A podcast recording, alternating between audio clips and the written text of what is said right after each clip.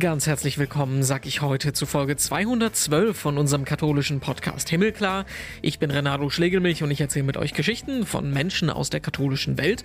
Und heute ist das Christopher Helbig. Was dann am bewegendsten war, war eigentlich, als ich dann nach der Weihe die Treppenstufen hoch zum Altarraum gegangen bin und habe ich dann das erste Mal umgedreht und habe das voll gesehen hm. und habe den fast vollen Dom äh, vor mir gehabt. Christopher wurde im Juni im Bamberger Dom zum Priester geweiht und das in Zeiten, wo das alles andere als selbstverständlich ist.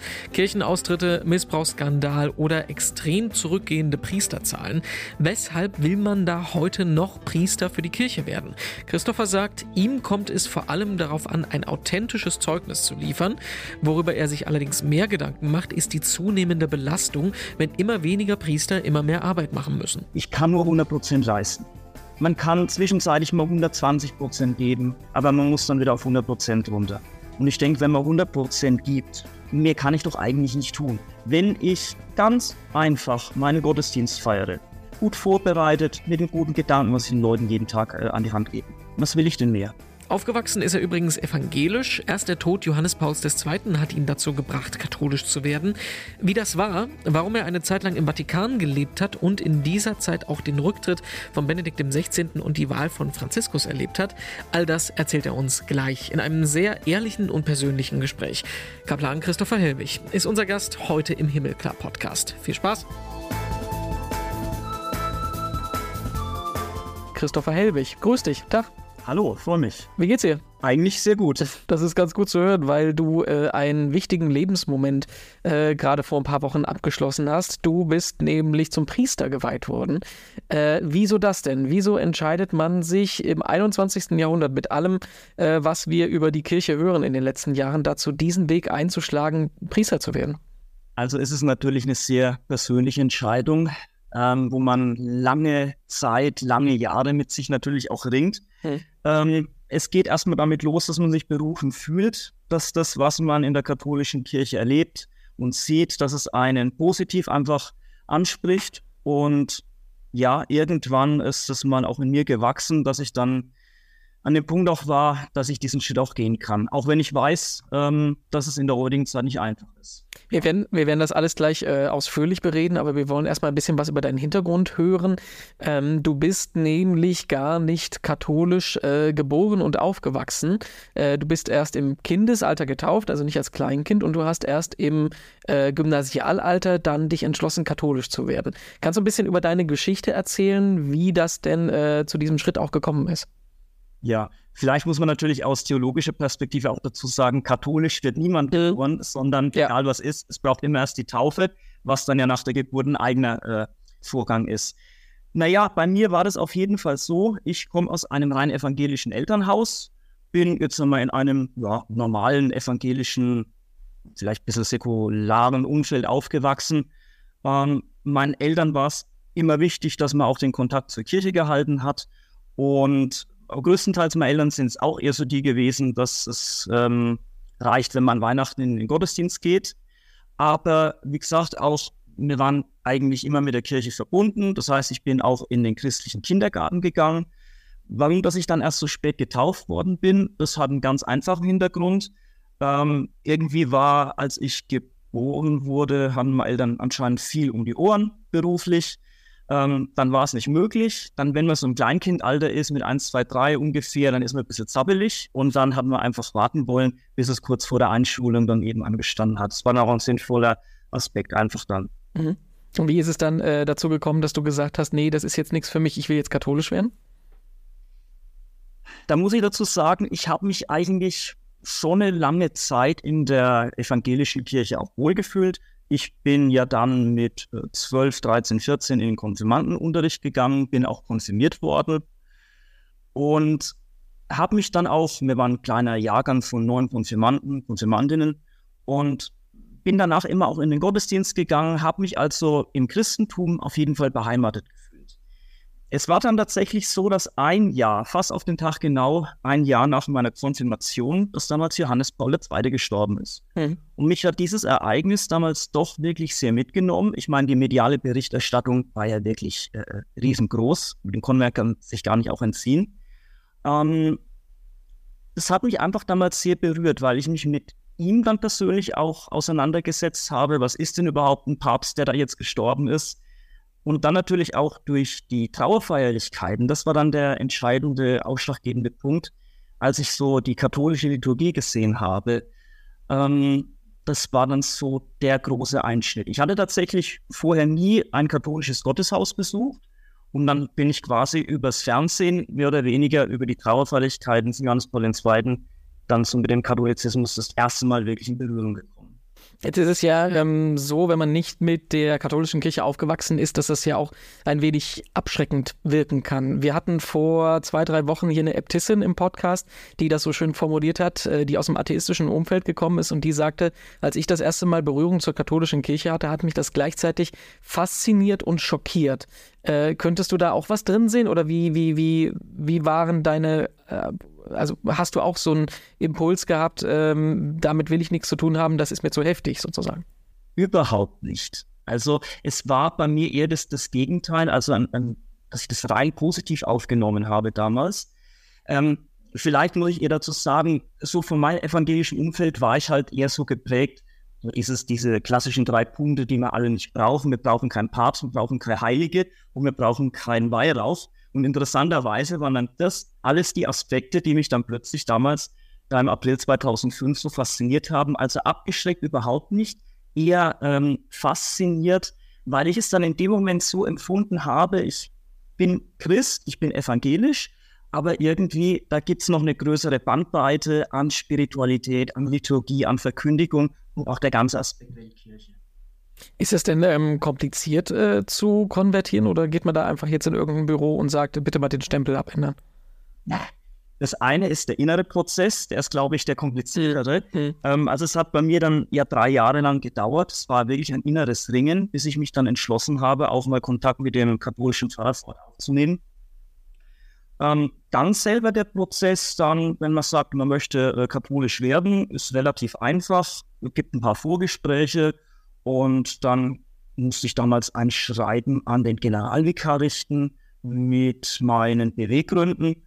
Und das ging dann innerhalb von ein paar Monaten. Man muss dann natürlich auch, ähm, das ein bisschen schwieriger oder, oder merkwürdiger Aspekt an dem Ganzen, man muss, bevor man offiziell dann aufgenommen werden, geführt werden kann, muss man aus der evangelischen Kirche austreten. Das ist natürlich schon ein, ein Wagnis, aufs, aufs Standesamt zu gehen und zu sagen, ich trete aus der Kirche aus ähm, bisschen einfach. Mhm. Und du bist dann aber ähm, nicht dabei geblieben, zu sagen, äh, ich will katholisch werden, sondern du bist den Weg gegangen äh, und hast gesagt, ich will Priester werden. Ähm, das äh, in einem relativ jungen Alter, das, als du das erste Mal ins Priesterseminar eingetreten bist, das war 2009, da müsstest du, glaube ich, 20 gewesen sein äh, und hast dann aber dann trotzdem jetzt nochmal knapp 15 Jahre gebraucht, bis du zur Priesterweihe gekommen bist. Kannst du den ganzen Kontext mal erklären?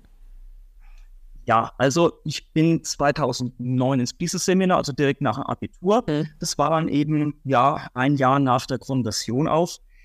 Ich habe mich damals einfach irgendwie so gefühlt, dass die Gnadengaben, die ich da irgendwie damals wahrgenommen habe, da habe ich irgendwie so einen Grundimpuls gespürt. Erstens einmal, da drin gehe ich voll auf. Und das andere war irgendwie, das möchte ich auch weitergeben. Ich war schon als Kind immer sehr von, von Theologie und religiösen Fragen fasziniert. Und deswegen war es dann irgendwie ein leichtes, dann auch zu sagen, dass ich Theologie studieren will. Und dann war es einfach auch für mich der Impuls zu sagen, ich will es mal probieren, ob vielleicht auch das Umfeld Priesterseminar mir gut tut. Und darum bin ich damals dann auch den. Aber das ist ja ein, ein langer Weg dann, ne? Also knapp 15 Jahre dann, bis es zur Priesterweihe gekommen ist. Genau. Also 2009 der Eintritt ins Priesterseminar, das war eben damals auch in Würzburg. Mir war damals ja auch nicht klar, wo man sich hätte noch anders auch bewerben hätte sollen. Hm, und du warst eben einfach dort im Heimatbistum, wo ich mich dann beworben habe. Ich bin dann ganz normal ins Propedeutikum mit diesem Vorjahr, diesem Ausbaujahr äh, gegangen. Das war damals in Bamberg wo ich mich auch schon mal sehr wohl gefühlt habe. Und dann habe ich damals in Würzburg das Studium angefangen. Also es sind ja dann sechs Jahre Studium, Bedeutigung, zwei Jahre Studium. Dann habe ich ein Jahr, das Auslandsjahr in Rom verbracht an der Gregorianer und dann nochmal zwei Jahre bis zum Studienabschluss. Also das war schon mal der, der normale Studienabschluss. da hätte ich damals mich fürs Bistum Würzburg äh, auch schon hätte reinlassen können. Ich habe mich damals noch nicht so weit äh, äh gefühlt, dass ich den Schritt hätte gehen können. Ich war 25.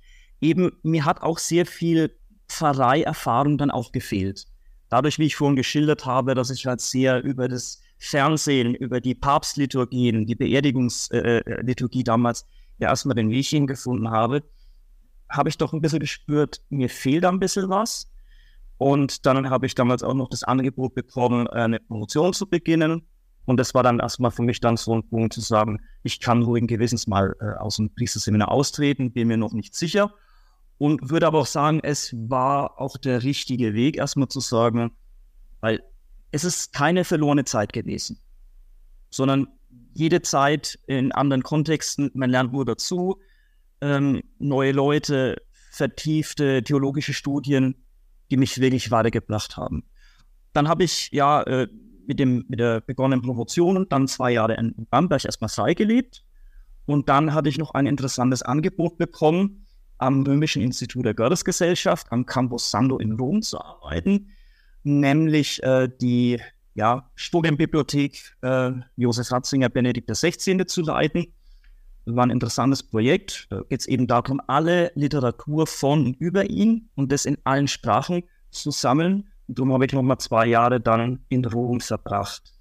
Bin dann 2019, bin ich dann im Herbst nach Deutschland zurückgekehrt, bin dann ins Bamberger Priesterseminar eben eingetreten. Und dann waren es eben auch nochmal vier Jahre. Ein Vorjahr, der normale zweijährige Pastoralkurs und durch die ganze Corona-Situation habe ich mich dann nochmal entschieden, das Diakonat um ein Jahr zu verlängern. Und dann kommen wir auf ja, 14, 15 Jahre äh, locker mal. Das ist, ähm, ja, aber auch, du hast so schön gesagt, das ist keine verschenkte Zeit. Das ist ja in gewissem Sinne auch ein, Reifungsprozess, ne? Also hast du damals auf das, ähm, auf das, die angestrebte Weihe, auf das Priestertum, aufs Priestersein anders geblickt, als du es äh, jetzt tust mit den Erfahrungen, die du in der Zeit gesammelt hast?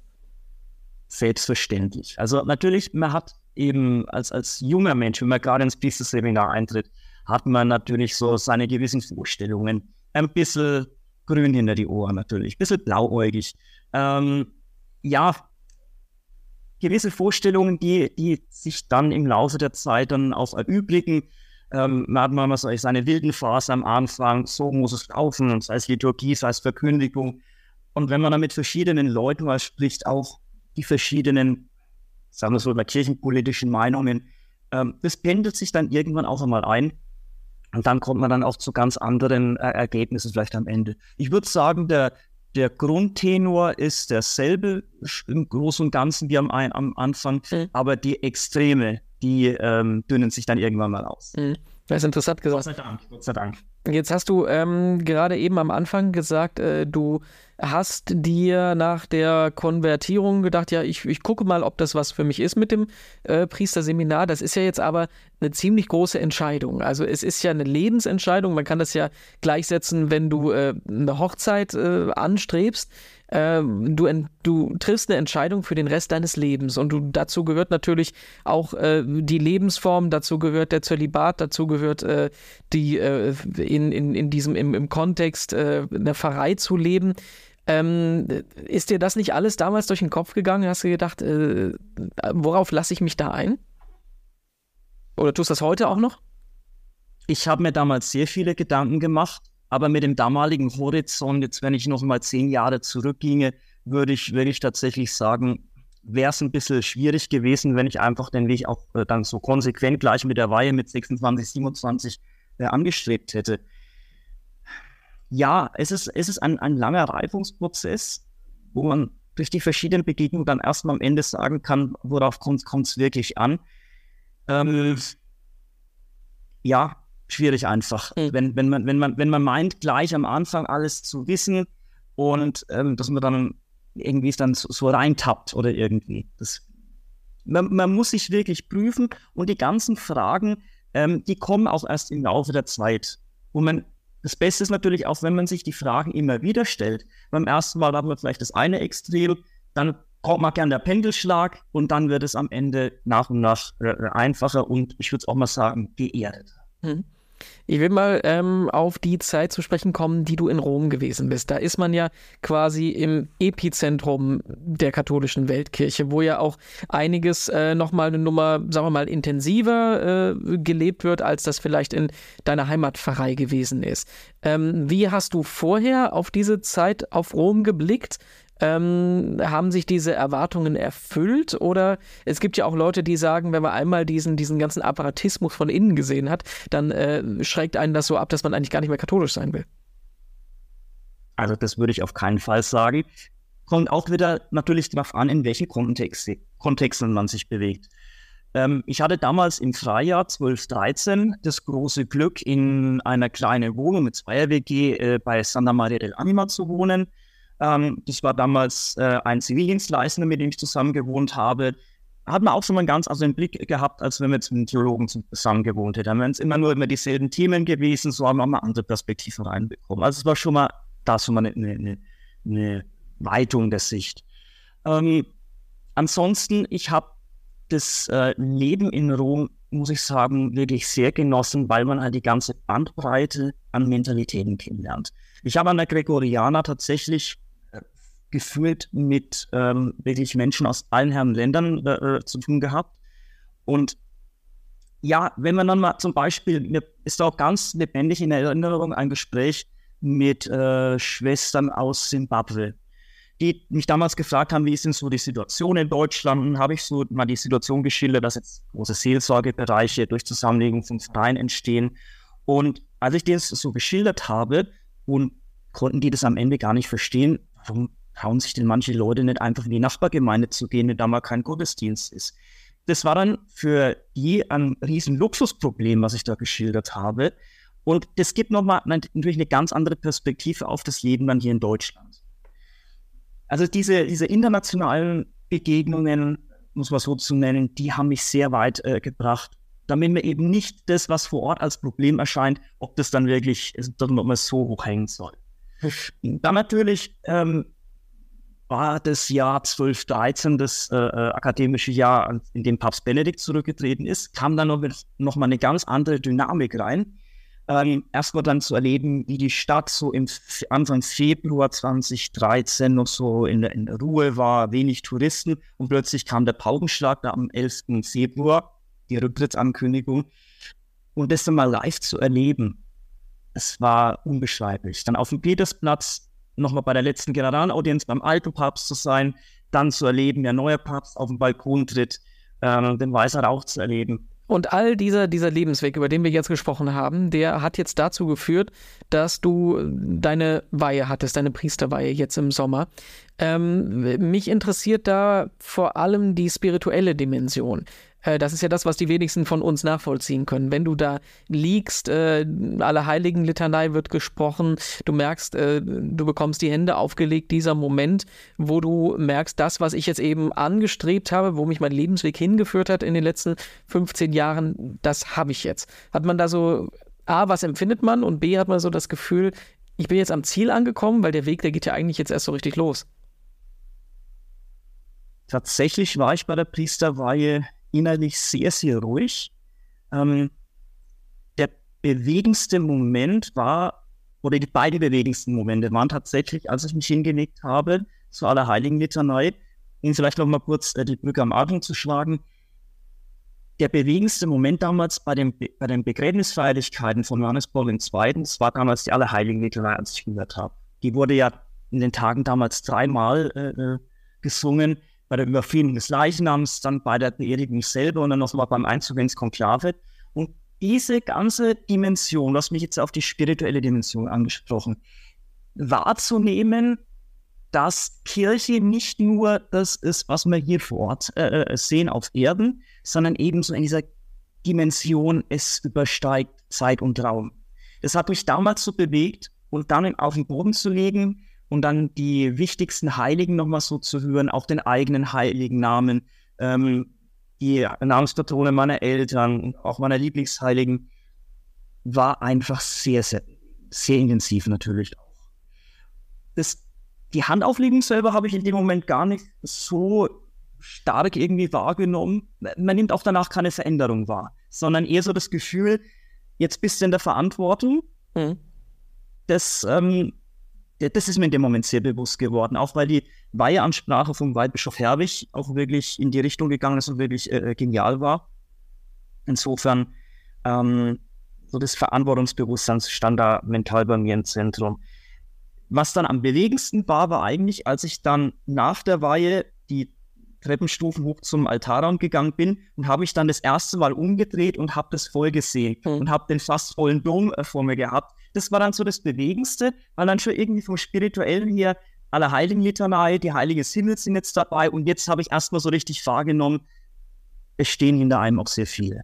Und das hat dann so die beiden Dimensionen, was Kirche ausmacht, hier auf Erden und im Himmel, das war, war einfach wunderbar.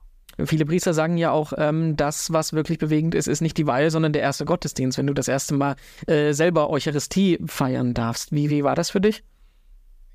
Da war ich tatsächlich auch ein bisschen angespannt. Also wenn man dann, wenn dann der Heimatvater das Primitzgewand, das mir die Eltern gekauft haben, dann äh, nochmal gesegnet hat, das Weihwasser äh, draufgekommen ist. Und dann legt man das das erste Mal an und weiß, jetzt stehe ich der Eucharistie vor mit großer, großer Ehrfurcht bin ich da einbezogen. Aber wobei sich das dann auch äh, relativ schnell gelegt hat, als ich gesehen habe, wie viele Freunde und Bekannte da einfach mit in der Kirche sind. Und das war dann auch wieder der beruhigende Moment. Jetzt hast du gesagt, ähm, du fühlst äh, dich nicht anders, als du dich vorher gefühlt hast. Du sagst, äh, die Verantwortung ist eher das, was einem ins Bewusstsein einsteigt. Ähm, ist denn, aber ist es trotzdem so, dass du, ähm, ich kann es gar nicht richtig ausdrücken, jetzt anders ähm, auf auf die Welt blickst, das ist blöd gesagt, aber anders, ob du mit äh, jetzt aus einem anderen Grundverständnis äh, herantrittst, also hat sich wirklich was für dich verändert, wäre jetzt meine Frage. Eigentlich nicht. Hm. Es ist eher so das Gefühl, ich habe lange studiert, ich habe viel gelernt und auch mit dem Gefühl, ich weiß, was ich kann, ich weiß auch, was ich nicht kann und dass ich das jetzt alles, was, was ich mit den letzten Jahren eben persönlich, theologisch, spirituell aneignen konnte, dass man das jetzt wirklich auch anwenden kann. Das ist so eher der, der Aspekt, der so im Zentrum gerade so äh, steht. Jetzt müssen wir natürlich auch äh, über die negativen Seiten reden, weil ich vermute mal, alle, die zuhören, werden sich denken, wir ähm, versuchen das jetzt schön zu reden. Das ist natürlich nicht so. Äh, denn du äh, hast dich in einer Zeit äh, weihen lassen, wo die Priesterzahlen extrem zurückgehen, wo du äh, teilweise äh, nur einen einzigen Menschen hast, der pro Jahrgang geweiht wird. Ich glaube, das war bei dir auch so. Ähm, ja. Und äh, in einer Zeit, wo die Kirche in der Kritik mehr steht als gefühlt je zuvor, unfassbare Austrittszahlen, ähm, kommt da nicht auch so ein bisschen Zweifel? Lasse ich mich da jetzt auf eine ähm, Institution und auf eine Lebensform ein, die vielleicht in 20 Jahren überhaupt gar keine Relevanz mehr hat? Schwierig. Ähm, ich würde sagen, dass ich schon von einem Grundoptimismus getragen bin. Die, sagen wir mal, die Arbeitsbelastung wird schon größer und intensiver, dadurch, dass man weniger wird am mhm. pastoralen Personal. Es sind ja nicht nur die, die Priesterzahl gesinken, sondern eben auch äh, die Laientheologinnen und Theologen. Ähm, was mir da persönlich immer hilft, und das sage ich einfach ganz nüchtern, ich kann nur 100 Prozent leisten. Man kann zwischenzeitlich mal 120 Prozent geben. Es geht immer mal äh, äh, zwischenzeitlich äh, äh gut, aber man muss dann wieder auf 100 Prozent runter. Und ich denke, wenn man 100 Prozent gibt, mit seiner ganzen Person, seiner ganzen Persönlichkeit sich in die Waagschale wirft und voll dabei ist, mehr kann ich doch eigentlich nicht tun. Insofern, ich glaube, ich meine, der Relevanzverlust der Kirche, der jetzt auch immer eine Rolle spielt, ähm, der beschäftigt mich da im Grund weniger sei es mehr so, kann ich das leisten, was sich jetzt so die nächsten Jahre ergibt? Und da würde ich schon sagen, ja, wenn ich einfach, ganz einfach meinen Gottesdienst feiere, gut vorbereitet, mit den guten Gedanken, was ich den Leuten jeden Tag äh, an die Hand geben kann. Ähm, wenn ich ansonsten einfach zur Verfügung stehe, was will ich denn mehr?